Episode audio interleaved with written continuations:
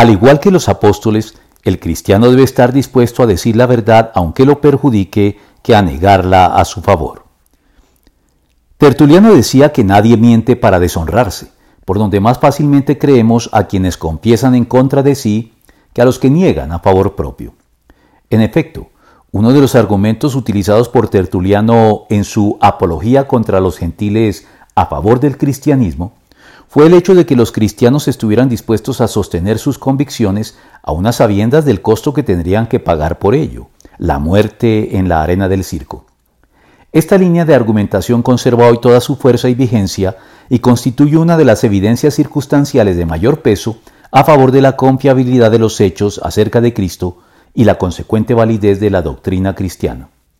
En otras palabras, de ser el cristianismo una farsa, no se explica entonces el que los apóstoles y los cristianos en general estuvieran dispuestos a morir por una mentira, pues no es propio de la naturaleza humana obrar de este modo.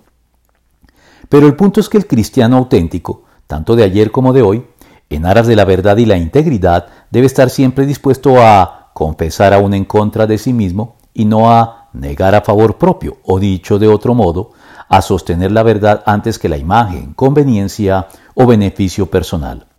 Porque es digno de elogio que, por sentido de responsabilidad delante de Dios, se soporten las penalidades, aun sufriendo injustamente.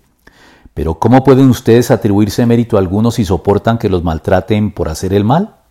En cambio, si sufren por hacer el bien, eso merece elogio delante de Dios. Dichosos si sufren por causa de la justicia.